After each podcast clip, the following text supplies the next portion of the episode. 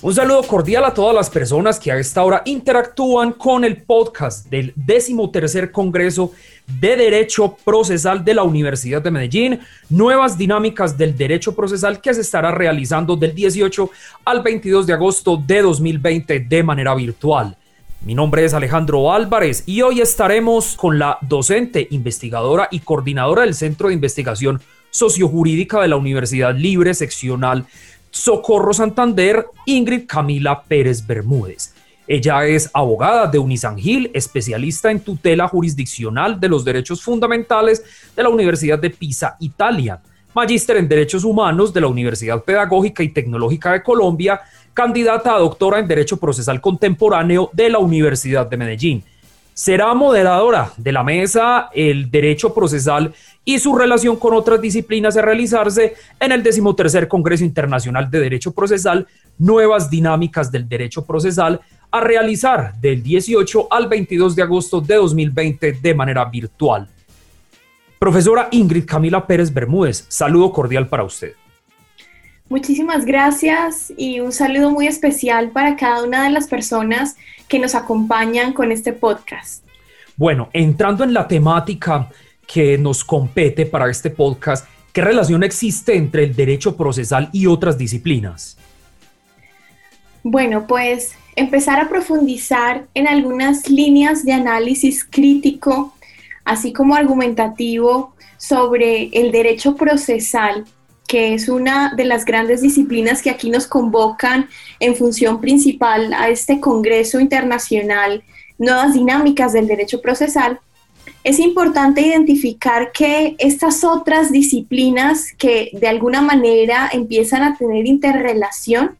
soportan la pluralidad, soportan la diversidad y el reconocimiento por la heterogeneidad de saberes, de lenguajes y gramáticas que viven al interior de los mismos territorios. Entonces, cuando empezamos a buscar ese híbrido de comprensión y a dialogar un poco con cada una de estas interculturalidades vivas que suscitan en medio de estos territorios sentipensantes, como se le ha denominado,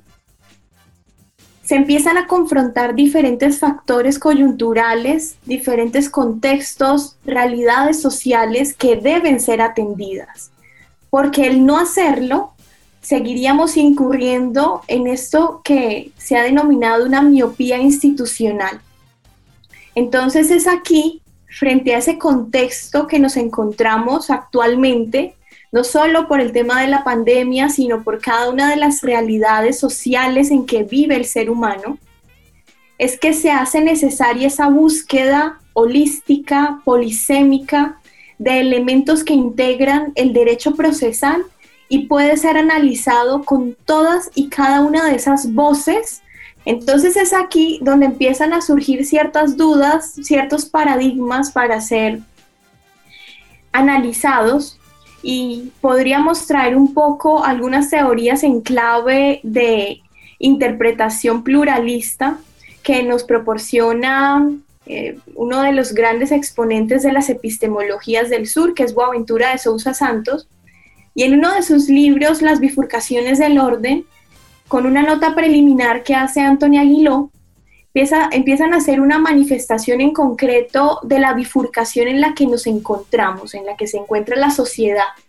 las diferentes fluctuaciones, como esa teoría de las estructuras disipativas que propone, Antonio, eh, que propone Ilia Prigogini en esta nota preliminar de Antonio Aguiló,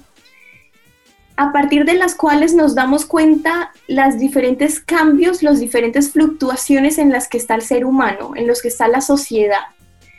Y que en relación a esos cambios, a esas fluctuaciones, es que hay diferentes caminos para tomar, que serían las bifurcaciones. Entonces es aquí, frente a esa gran variedad de caminos, donde en el centro podríamos pensar que está el derecho procesal, y una de las grandes vías es tomar un camino nuevo de colonizador y construido a partir de cada una de las disciplinas que se quieran sumar para contribuir a la función principal y es la dignificación del ser. porque principalmente cada una de las disciplinas que integran las ciencias sociales y humanas propenden por ese equilibrio, que claro, ya no solamente estamos hablando de seres humanos, sino que a su vez empezamos a relacionar algunos temas de los derechos bioculturales, del ecocentrismo, del biocentrismo,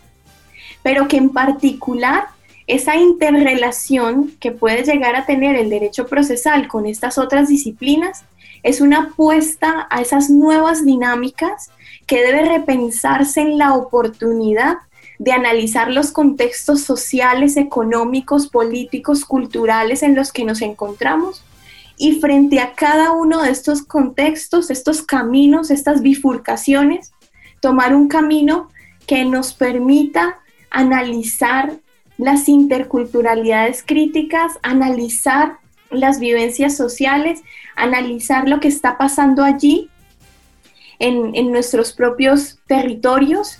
y dejar de, seguir ocultándonos en esa miopía institucional. Entonces ese es el gran reto, esa es la gran apuesta que hace este Congreso al empezar a articular otras disciplinas en la voz del derecho procesal. Ingrid, ¿con cuáles disciplinas converge directamente esta rama del derecho? Bueno, pues podríamos pensar en una primera escala de, niveles de apreciación de disciplinas, en otras que sean afín a las ciencias sociales y humanas, y haríamos un, listado de ellas. Podríamos proponer la sociología, podríamos proponer la antropología, la psicología, pero también podríamos pensarnos dentro de las ciencias básicas, porque estamos hablando del ser humano y cuando empezamos a hacernos esa pregunta crítica de todas las relaciones existentes del ser humano con el todo que nos rodea, con la casa que nos fue entregada, como, como se le ha llamado, es importante identificar que no solamente nos podríamos reducir a una interrelación de disciplinas que se encuentran en el marco de las ciencias sociales y humanas, sino que también podríamos integrarnos con cada una de estas que su significado, su bandera y su fin principal sea esa protección de la humanidad y una humanidad acompañada de la protección a ese buen vivir. Y cuando hago la referencia a los buenos vivires, es hacia esta cosmovisión indigenista que, se desarrolla en el Suma Causae y nos propone una proyección importante para que en esta casa que nos ha entregado, que se nos ha entregado míticamente, podamos vivir bien, vivir en armonía, vivir en complementariedad. Entonces, la, interrelación que existe indudablemente va a tener un híbrido con cada una de las ciencias que se quieran sumar para la consolidación de esa dignificación del ser. Ingrid, ¿qué aportes genera esta articulación a las ciencias humanas? Bueno, pues en cuanto a aportes, podríamos eh, retomar estas, estas ideas de, que nos propone también Boaventura. Vuelvo a las epistemologías porque es una importante apropiación que se nos ha realizado para valorar el, lugar donde estamos y el lugar donde se han presentado y articulado diferentes discursos propicios para resolver las coyunturas actuales. Entonces, frente a esto, será importante retomar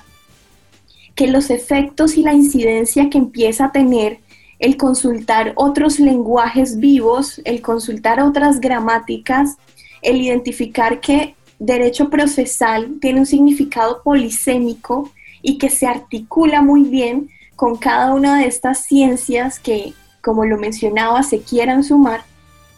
nos permite empezar a hacer algo que, que reconocemos como la deconstrucción, el de construir para volver a construirnos, para repensarnos, para identificar cada uno de los cambios y de estas fluctuaciones en las que socialmente estamos y cómo este derecho procesal va a atender a cada una de ellas, cómo el derecho procesal va a lograr esa dignificación del ser, cómo ese derecho procesal va a empezar a tener un lenguaje comunal, comunitario, del yo común. Entonces, estos serían los efectos positivos que podríamos empezar a emprender a raíz de generar esa articulación y de irrumpir esa brecha epistemológica colonizadora que tanto daño nos ha causado y que nos ha perdido, nos ha hecho perder de vista la protección al terruño, a la Pachamama, a, la, nuestra Abya Yala, donde nos encontramos. Entonces, esos serán los efectos y la misma incidencia que va a generar una apuesta por nuevas dinámicas del derecho procesal desde otras disciplinas. Profesora Ingrid, ¿cómo incide la revisión holística del derecho procesal en el buen vivir de los seres humanos? Bueno, pues esta sería la apuesta importante, la apuesta de identificar esos retos, de identificar estas transiciones, nuevamente esas fluctuaciones. Entonces, una vez identificados y reconocidos en el lugar donde nos encontramos, porque el territorio donde estamos, así como lo menciona Escobar, es una apropiación sociocultural y ambiental, donde confluyen estas gramáticas, estos lenguajes vivos, estas interculturalidades críticas. Entonces es frente a cada uno de estos elementos que no podemos perder de vista que se va a hacer ese análisis holístico, que va a desencadenar en, en esa apuesta por esos buenos vivires, unos buenos vivires traducidos a la pluralidad para tener ese reconocimiento de la diferencia.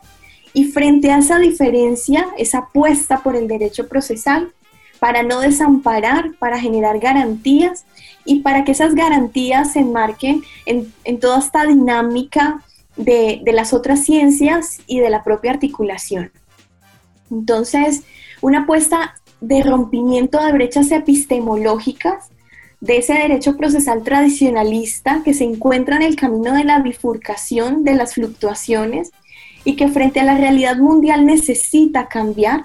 estaría eh, asumiendo unas nuevas dinámicas y unos nuevos retos encaminados a un diálogo directo con las comunidades,